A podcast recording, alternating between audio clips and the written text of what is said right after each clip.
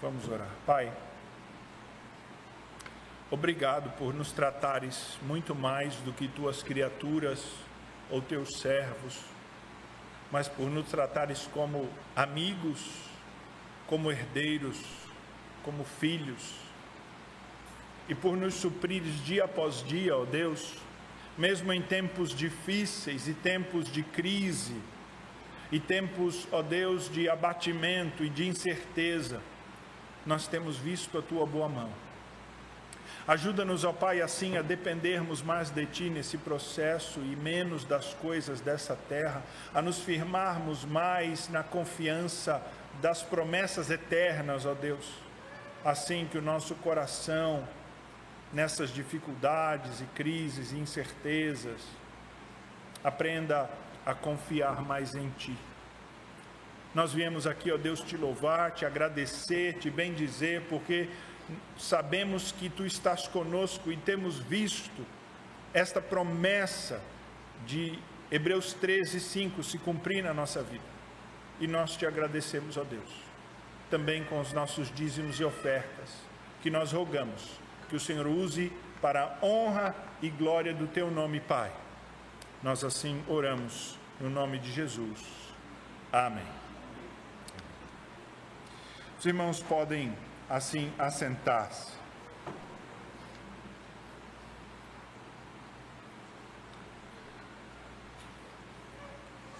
Para a pregação da palavra de Deus nesta noite, quero convidá-los a abrirem as suas Bíblias aí em Lucas, capítulo de número 18. Lucas, capítulo de número 18. Nós não veremos, desculpa, não é Lucas 18, não, é Lucas 15, está errado aí o texto, viu? Lucas 15. Mas eu coloquei aí 18, inclusive na minha própria anotação eu coloquei 18 aqui. Mas eu sei por que, eu coloquei 18. É porque inicialmente nós iríamos até o versículo de número 18, mas nós não vamos não. Não, pera aí, irmãos.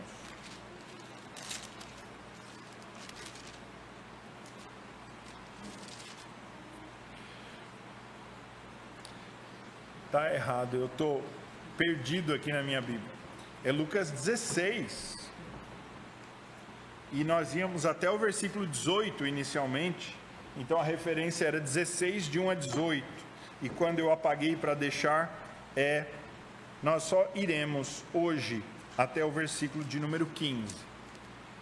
Iríamos, inicialmente era Lucas 16, de 1 a 18. Quando o pregador perde o texto, já fica pensando, ixi, o que, que vai vir? Aí o pregador não sabe nem o texto que ele está pregando. Teve um episódio assim no passado, né, irmão? O pregador chegou aqui, falou: Irmãos, deu um branco agora que eu não sei o texto que eu ia pregar. Aí é ruim, né? Mas eu não deu um branco, não. Eu tenho as anotações, tudo aqui, ó. Se deu branco, tá as anotações aqui. É Lucas 16. Pode confiar que é Lucas 16, viu? Lucas 16. Nós vamos ler do versículo 1 ao versículo 15. Lucas 16, do 1 ao 15. Eu estou ficando meio velho, meio, meio esquecido mesmo, mas é, esse é o texto. Lucas 16, de 1 a 15.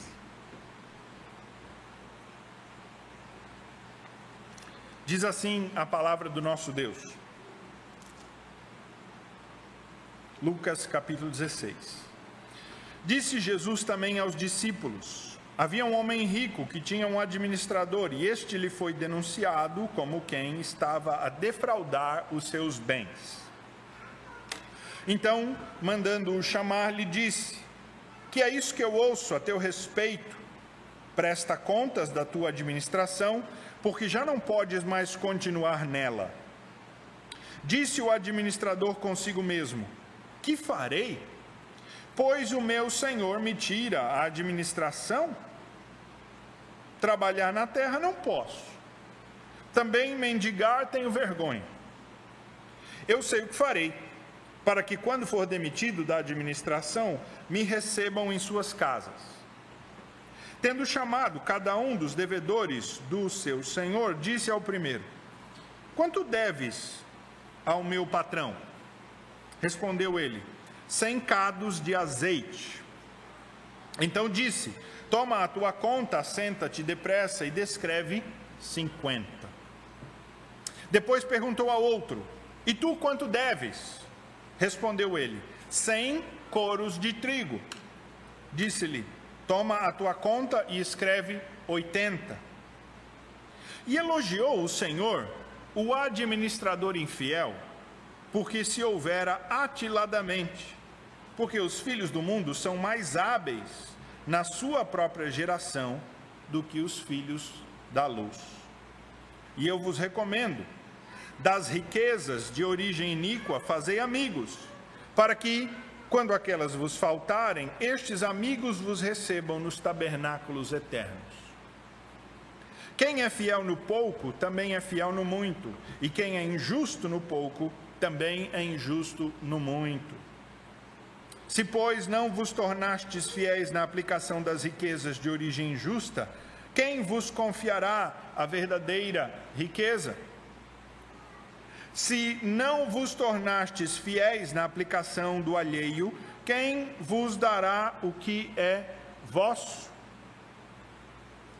Ninguém pode servir a dois senhores porque ou há de aborrecer-se de um e amar a outro, ou se devoltará a um e desprezará o outro. Não podeis servir a Deus e às riquezas. Os fariseus, que eram avarentos, ouviam tudo isso e o ridicularizavam. Mas Jesus lhes disse: Vós sois os que vos justificais a vós mesmos diante dos homens, mas Deus conhece o vosso coração, pois aquilo que é elevado, que é elevado entre os homens, é abominação diante de Deus. Vamos orar, irmãos. Pai, nós clamamos a tua graça para olhar para esse texto, que tem algumas lições, às vezes difíceis de entender, e que não sejamos assim confundidos por essa dificuldade, mas que o Senhor nos ensine aquilo que o Senhor Jesus está querendo ensinar aos seus discípulos acerca do manuseio do dinheiro, dos bens materiais, das riquezas, ó Pai. Assim nos ajuda, eu clamo a tua graça, em nome de Jesus. Amém. Se você já fez algum investimentozinho no mercado financeiro, preencheu algum e-mail, entrou em alguma corretora ou fez alguma coisa, você logo vai perceber que a sua caixa de e-mail vai inundar de proposta. Da Bettina Rudolph até uns outros cabas lá que você nem sabe. A Bettina é aquela que ficou famosa no YouTube lá, que dizendo que saiu de um mil reais para fazer, não sei, um milhão, né? Um milhão e meio, sei lá, o quanto que foi. Lá. Com as propostas mais mirabolantes, né? Ó, oh, invista o seu dinheiro porque vai atrás dessas coisas. É por isso que as pessoas às vezes uh, entram em pirâmides, né? Aquelas pirâmides financeiras. Ó, oh, você dá um dinheiro aqui, nós fazemos um negócio, aí você ganha tanto ali e tal. E, ou às vezes em proposta de negócio fraudulento, alguém cai. Porque a proposta é tão boa, ela é tão atrativa, que a pessoa não faz as verificações que precisa fazer, não toma o cuidado que precisa tomar. E tudo isso mostra, de fato, irmãos, que muitas vezes o nosso coração, o coração do homem, ele olha para o dinheiro como um ídolo, ele olha para uh, os recursos financeiros como algo que nós nos apegamos, algo que é a solução da nossa vida. Muitas vezes, uma família está num conflito, seja um casal, alguma coisa, e aí, quando nós conversamos surge aquela frase assim: ah, mas se a gente conseguisse resolver essa questão financeira, já era, ó, pastor, metade da, da situação aqui, ou mais da metade, nós já resolveríamos. Ah, então a questão é dinheiro? Quer dizer, se caiu uma mala de dinheiro hoje e vocês tiveram dinheiro para resolver as coisas, vocês dois estão querendo se matar agora, amanhã vão estar se amando, é isso? É assim? É fácil? Evidentemente que não. Porque, irmãos, o dinheiro não resolve as coisas do nosso coração. O dinheiro não pode resolver as angústias e as ansiedades do nosso coração. Assim como, igualmente, a falta de dinheiro ou o aperto não deveria tirar a nossa paz. Não estou dizendo ficar preocupado, não estou dizendo ter que correr atrás, mas não deveria tirar a nossa paz. E é sobre dinheiro, sobre negócios dessa terra, que este texto fala. Porque este texto, que é uma grande parábola e que se segue com algumas aplicações que Jesus faz, foi direcionado aos discípulos de Jesus, mas principalmente à audiência abastada que ouvia o Senhor Jesus. A audiência dos ricos. Esse texto, esta parábola e estas aplicações, elas são direcionadas àqueles que tinham uma melhor condição e que seguiam Jesus.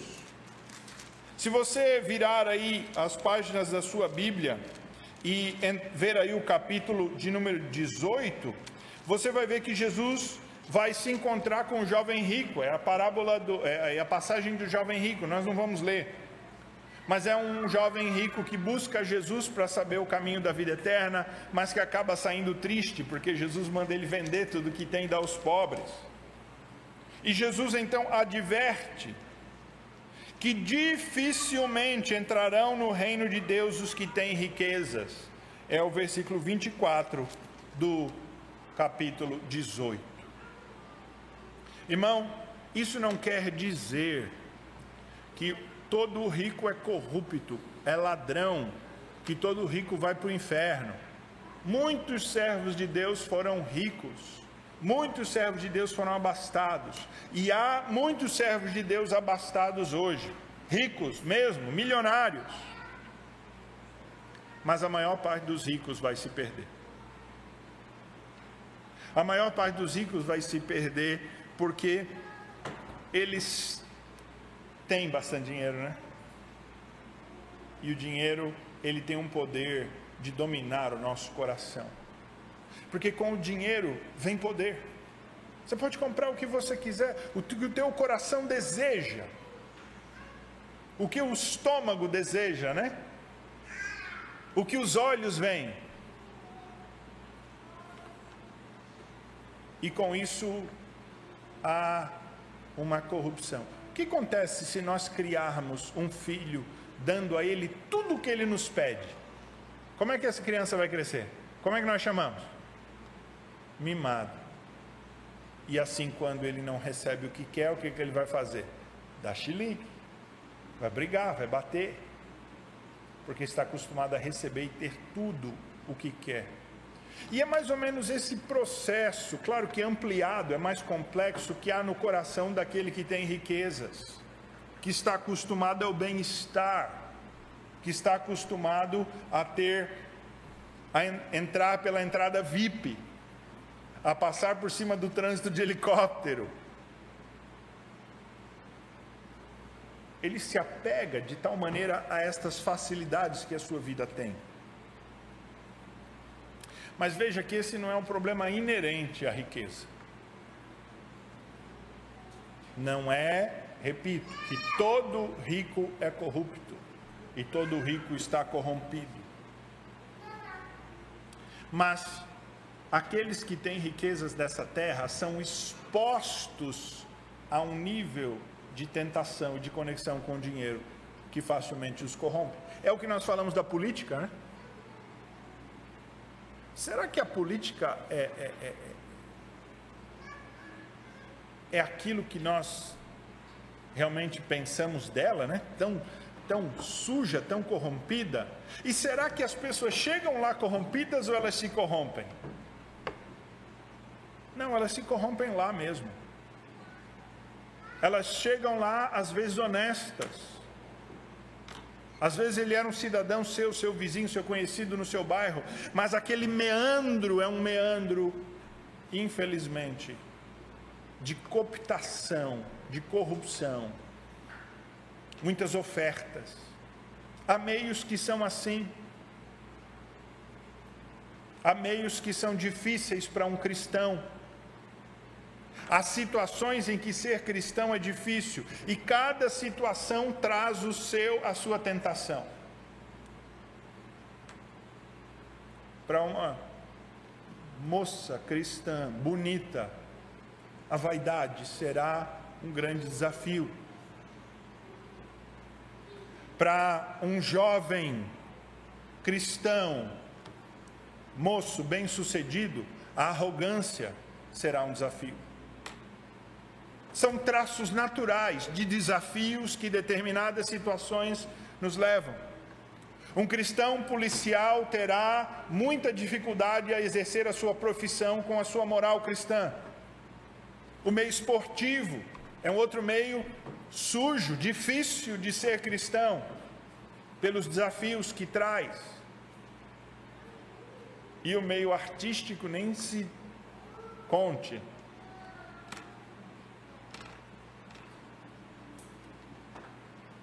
A mesma coisa o rico. E aqueles que têm riquezas, ele está numa condição mais suscetível ao seu coração a pegar-se ao dinheiro. Mas aí então você olha para esse texto e você diz: Bom, pastor, então vamos para a próxima página, próximo sermão eu sou pobre mesmo, eu não tenho dinheiro, eu não, não sou rico, então esse sermão não é para mim. Não, ele é para você sim. Você é discípulo do Senhor Jesus. Porque você pode ganhar na loteria amanhã. Você não jogou aí na loteria? Não? Não? É, cristão realmente não joga na loteria. E essa é uma das lições do texto. Porque o cristão, ele não está com vistas a enriquecer de um dia para o outro. O apóstolo Paulo vai falar isso exatamente escrevendo a Timóteo.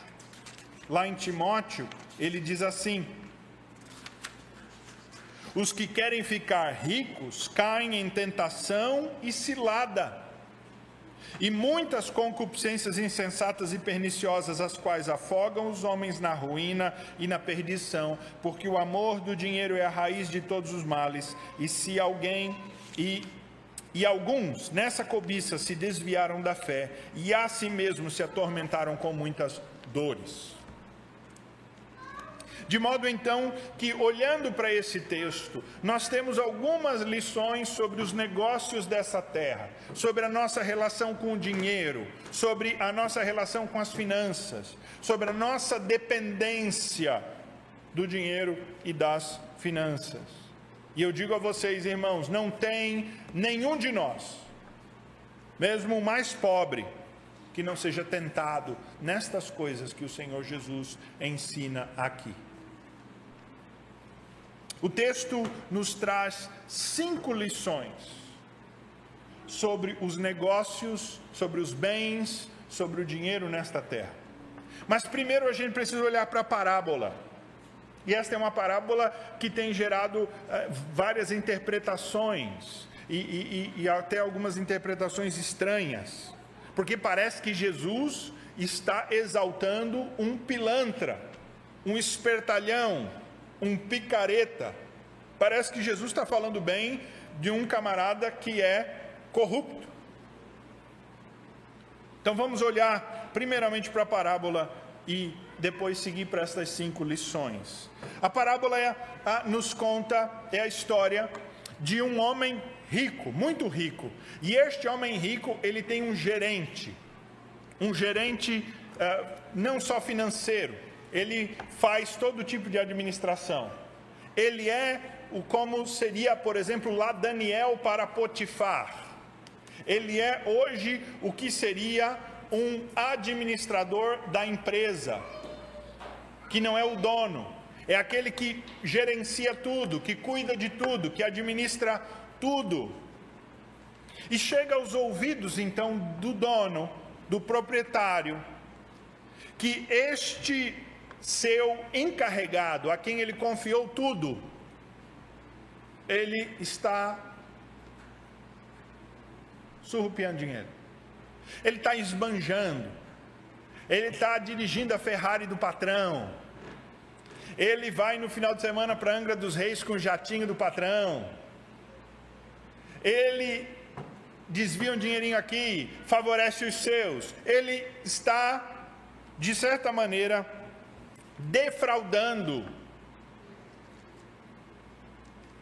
E o perfil desse camarada é estranho, porque esse camarada ele não gosta muito de trabalhar. Veja só, quando o patrão descobre que ele está defraudando, e isso parece ser algo comprovado, tem prova, o patrão diz assim: Olha, faz o seguinte, eu quero que você me dê as contas de todos os negócios, porque você vai embora.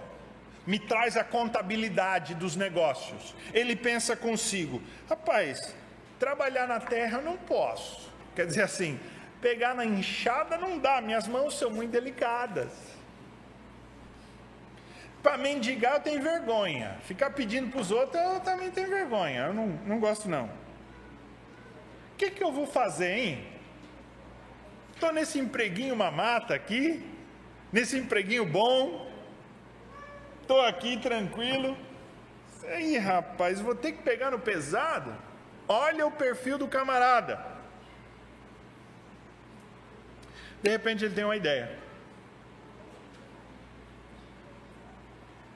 Ele pega a contabilidade do patrão e o seu patrão, parte dos negócios do seu patrão é emprestar dinheiro. Seu patrão, parte dos seus negócios é ser usurário, é aquele que empresta dinheiro a juros, né? Usura e juros. E ele então começa a chamar aqueles que devem o seu patrão. E como é que acontece a negociação daquela época? Um homem, por exemplo, ele tem um campo de oliveira, várias árvores de oliveira. E eles têm tantos hectares. Ele sabe o quanto ele deve colher por hectares. Se eu não me engano, 100 litros por hectare, mais ou menos. É mais ou menos um cálculo aproximado, assim arredondado. Então ele sabe que tendo 10 hectares, ele vai colher mil litros de azeite. E considerando o preço do azeite daquela época, ele mais ou menos tem a ideia do que ele vai colher no fim do plantio. Só que este homem, ele não tem o dinheiro para contratar os trabalhadores para investir na irrigação, na melhoria da, da, do, do plantio. Então ele vai em alguém que tem dinheiro e ele compromete um hectare. Ele pega um hectare uh, de, em dinheiro. Ou seja, dos mil litros que ele vai colher, ele pega 100 litros de azeite. E ele então fica devendo 100 litros de azeite para aquele que lhe emprestou o dinheiro. Só que aí vem a parte interessante. Considerando, então, a possibilidade de lucro, a instabilidade, aquele que lhe empresta o dinheiro diz assim: Mas então você vai me devolver 200 litros de azeite.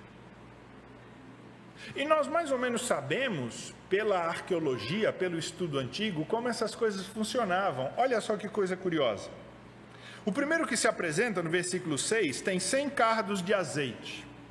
100 cardos de azeite dá mais ou menos 3.200 litros de azeite. Olha só, ele era um grande produtor.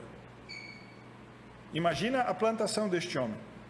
3.200 e 200 litros de óleo ele estava devendo.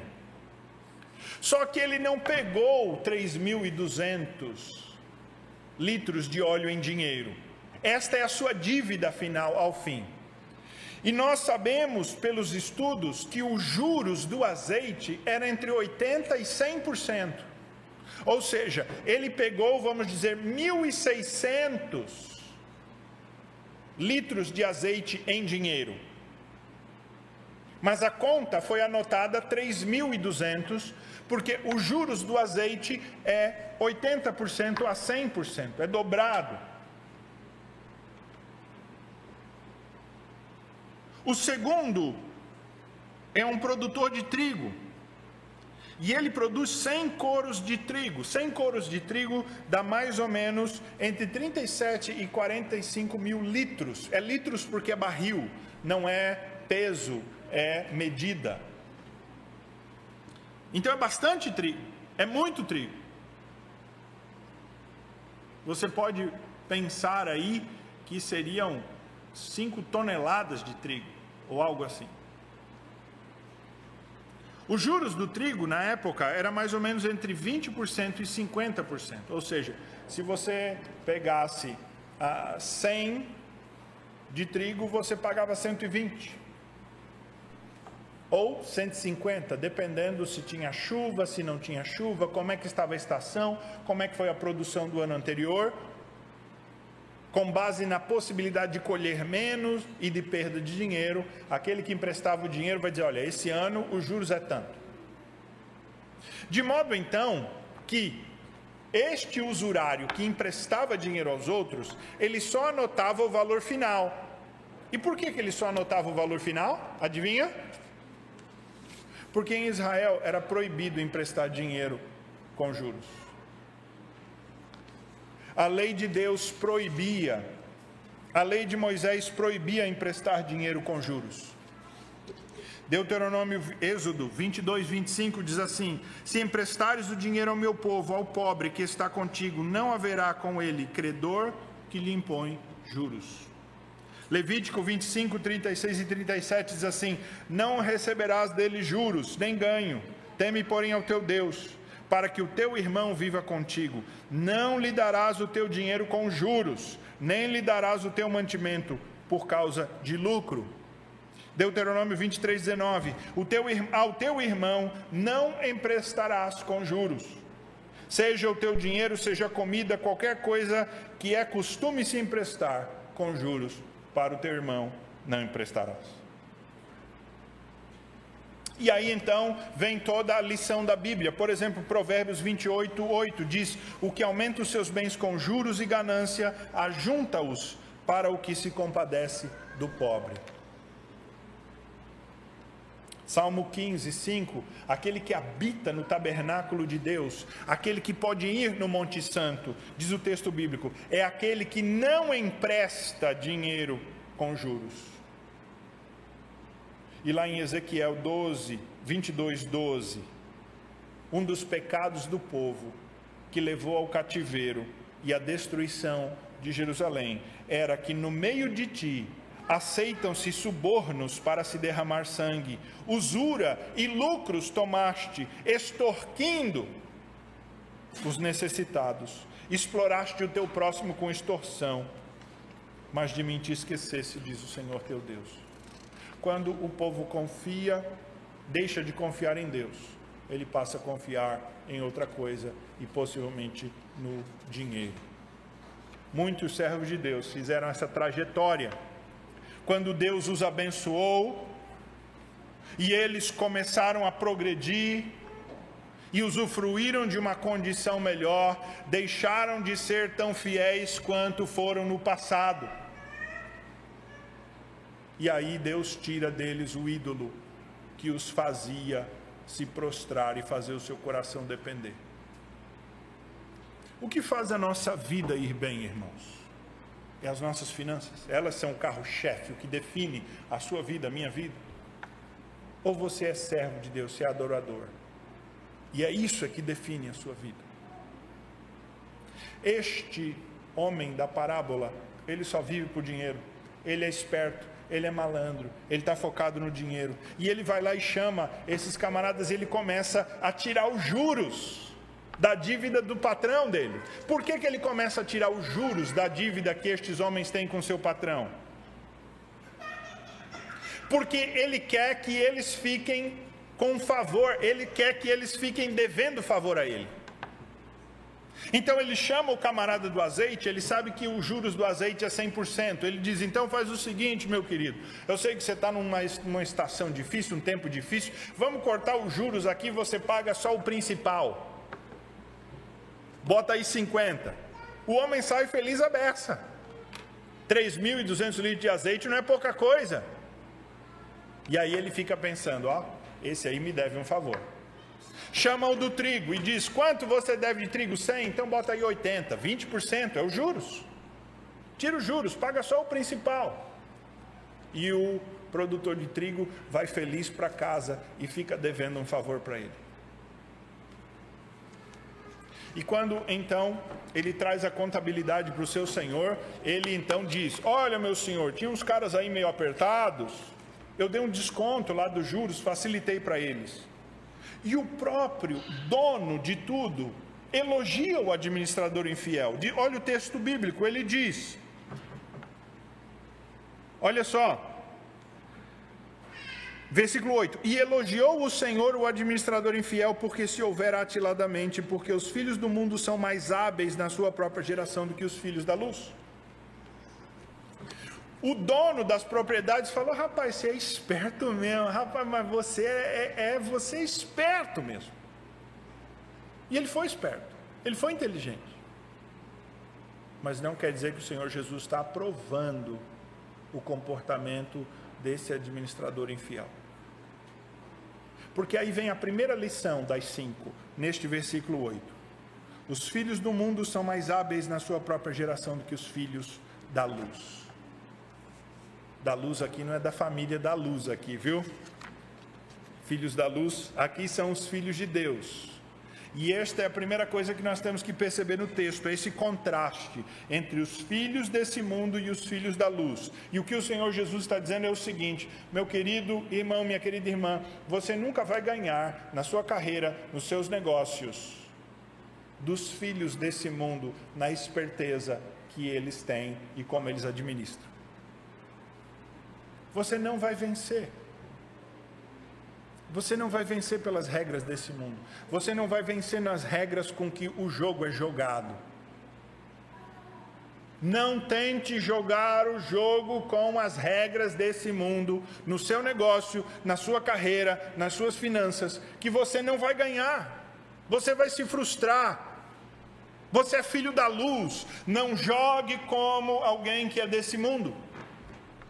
O Senhor Jesus está advertindo seus discípulos e dizendo: não usem das estratégias que o mundo usa, não vivam como o mundo vive, não conduzam o seu negócio como o mundo conduz os seus negócios. A esperteza do mundo não é a sabedoria dos filhos de Deus. Se você tentar lucrar como o mundo lucra, você vai tombar. Mas, pastor, os ímpios estão lá ganhando dinheiro. E de que lhe vale aquele dinheiro? O Senhor Jesus conta a parábola de um homem que teve uma grande produção e diz: Eu vou derrubar meus celeiros, vou construir outros celeiros, e eu vou estar rico, e o resto da vida eu estou bem. E aí aquela voz diz: Louco, hoje à noite a tua alma vai ser pedida. De que adianta você ganhar o mundo inteiro e perder a sua alma? Quando nós tentamos jogar o jogo do jeito que o mundo joga, nós vamos perder nós vamos ser tentados, nós vamos cair em armadilhas, nós não venceremos, é isso que o Senhor Jesus está dizendo. Os filhos do mundo são espertos, eles realmente às vezes tiram leite de pedra, eles fazem coisas mirabolantes. Não tente você, filho de Deus, imitar as coisas do mundo. Cuidado, cuidado com esse marketing, cuidado, irmãos, com todas essas técnicas de vendas Cuidado, irmãos, com essas estratégias de cooptação de clientes,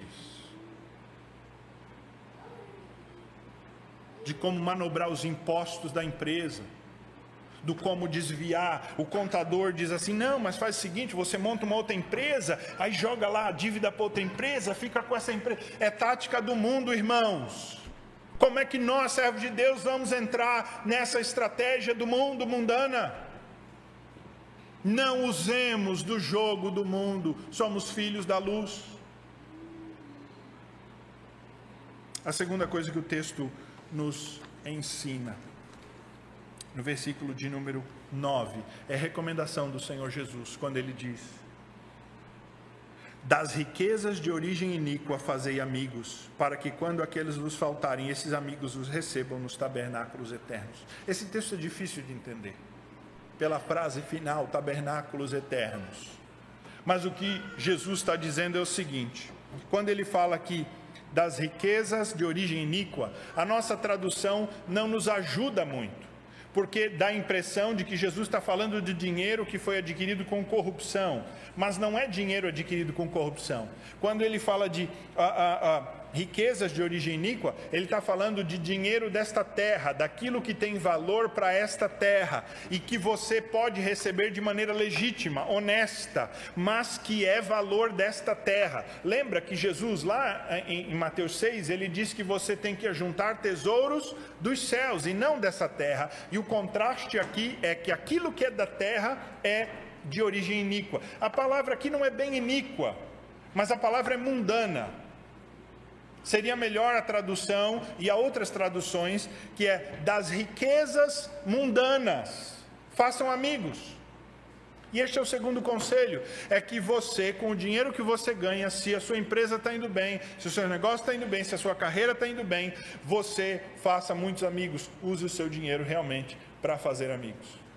Não para dar festa, pagar bebida ou o que seja, mas para facilitar a vida dos outros, para melhorar. Sua empresa está indo bem? Dê um bom plano de saúde para os seus funcionários, dê benefício, dobre o bônus, aumente o salário, dê curso favoreça aos outros com o seu dinheiro.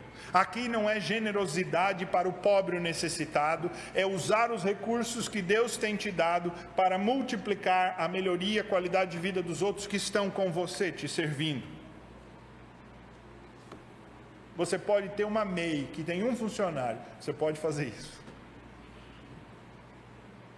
É uma questão de mentalidade. O dinheiro eu não vou usar para mim.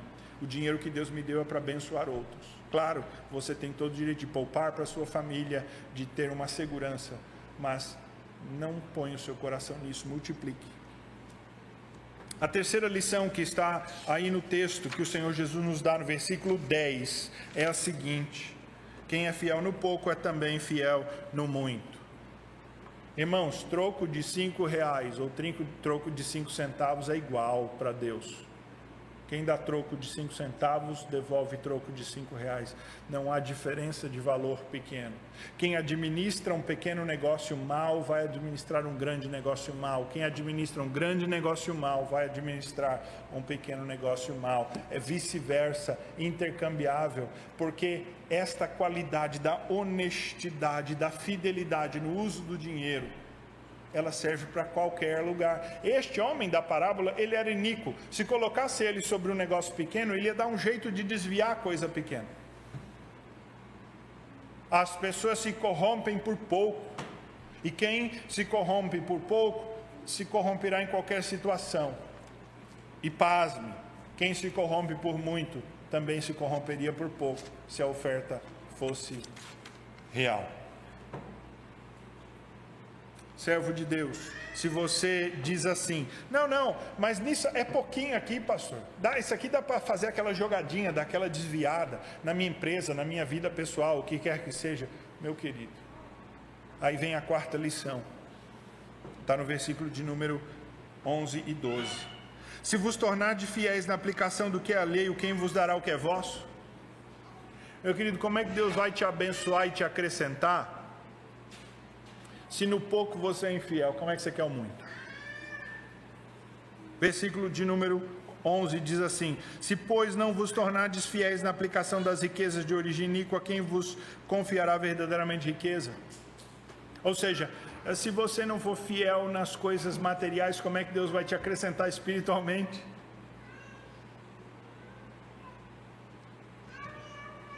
Porque, irmãos, o modo como nós manipulamos nosso, os investimentos, a nossa finança, os nossos recursos, a nossa vida, a nossa carreira, a nossa MEI, revela o nosso coração. Para onde está direcionado o nosso coração?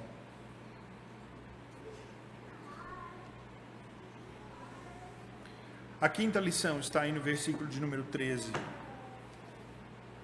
E esta é a lição ah, que aparece lá em Mateus também, e é uma das mais conhecidas no que diz respeito ao dinheiro, que é quando o Senhor Jesus diz assim: que nós não podemos servir a Deus e ao dinheiro. Onde está o nosso coração? O dinheiro é a solução dos nossos problemas? Se tem dinheiro, está tudo bem, se não tem dinheiro, está tudo mal. Então talvez o nosso coração está dominado pelo dinheiro, é ele que vem primeiro. Irmãos, quem é fiel ao Senhor, quem entende, eu não vou nem entrar na discussão, mas quem entende, por exemplo, que o dízimo é, é, é bíblico, que você deve dizimar, que você deve ofertar, quem dizima na sua dificuldade, vai dizimar quando tiver muito. Lembrando que alguém só pode dizimar ou ofertar se tem renda. Se não tem renda, não dizima. Mas se teve renda, por mínimo que seja, você vai tirar aquilo que é de Deus e vai ser fiel no pouco e no muito. E daí nós estamos revelando onde está o nosso coração. Se é pouco, pastor, mas é tão pouco que eu não posso pagar nem minhas dívidas. Então você vai ficar devendo pouco para os homens e vai acertar as contas com Deus.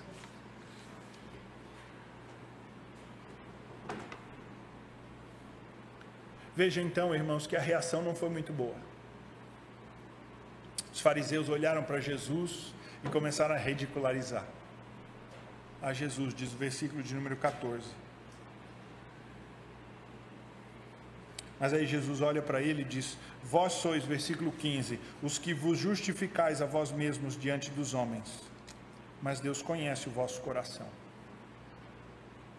Os fariseus davam oferta alta, eles ajudavam os pobres, e eles achavam então que pela sua riqueza, usando desse jeito, eles faziam uma boa administração do dinheiro. Eles diziam: Mas como?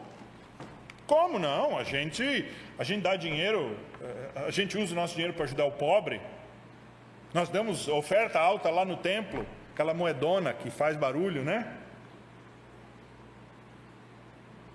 Mas aquilo não condizia com o seu coração, porque o seu coração estava na riqueza, a semelhança daquele jovem rico que vem a Jesus e diz: Jesus, o que, é que eu faço para herdar a vida eterna? Jesus disse: segue os mandamentos. Ele disse: quais? Jesus disse: não matarás, não roubarás, ama o teu próximo. Ah, Jesus, isso tudo eu faço.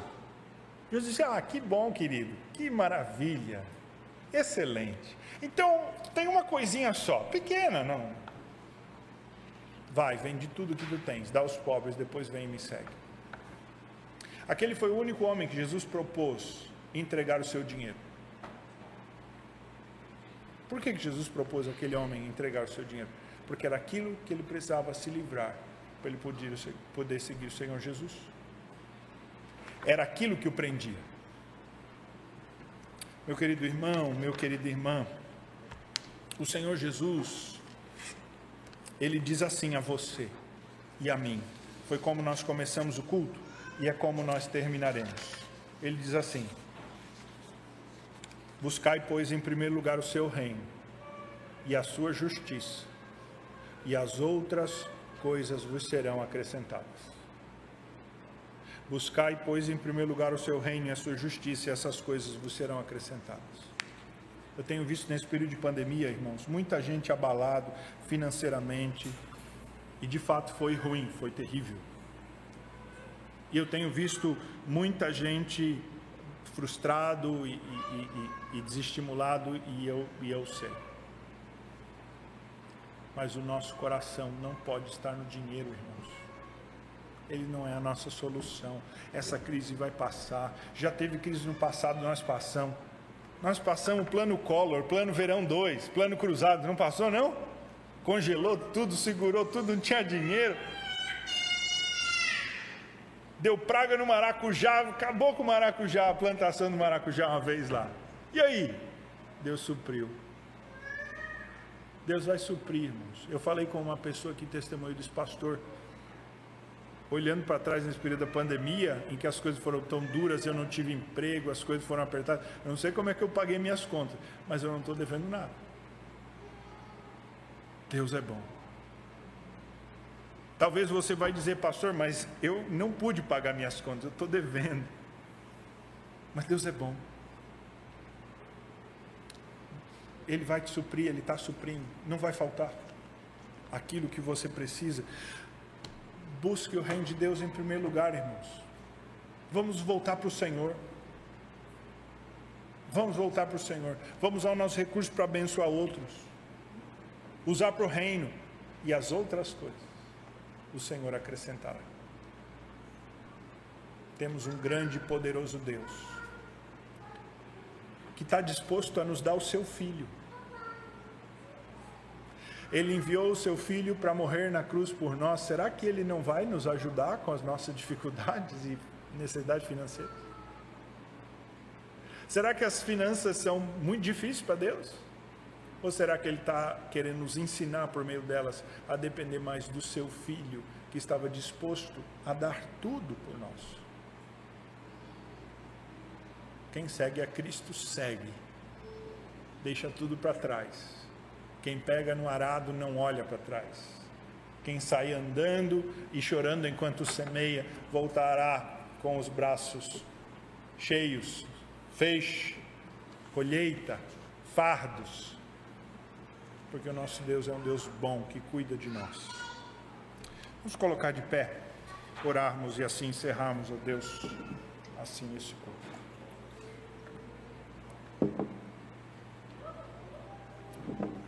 Ó oh, Pai, nos ajuda a aprender essas lições. Porque o nosso coração tende a confiar no dinheiro por natureza, nas finanças, nos bens, nos recursos materiais. É uma constante tentação, ó Pai, para nós.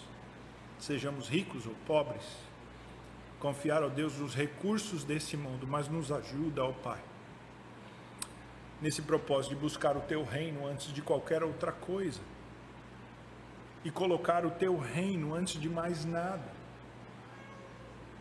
Ó Pai, nos ajuda para que possamos de fato dar esse passo de confiança e fidelidade, entregando tudo ao Senhor, mesmo que pareça não haver solução, mesmo que as coisas caminhem, ó Deus, para um precipício, nos ajuda a permanecer fiel a Ti, ó Deus, confiando no Senhor, porque Tu és bom, tens cuidado de nós.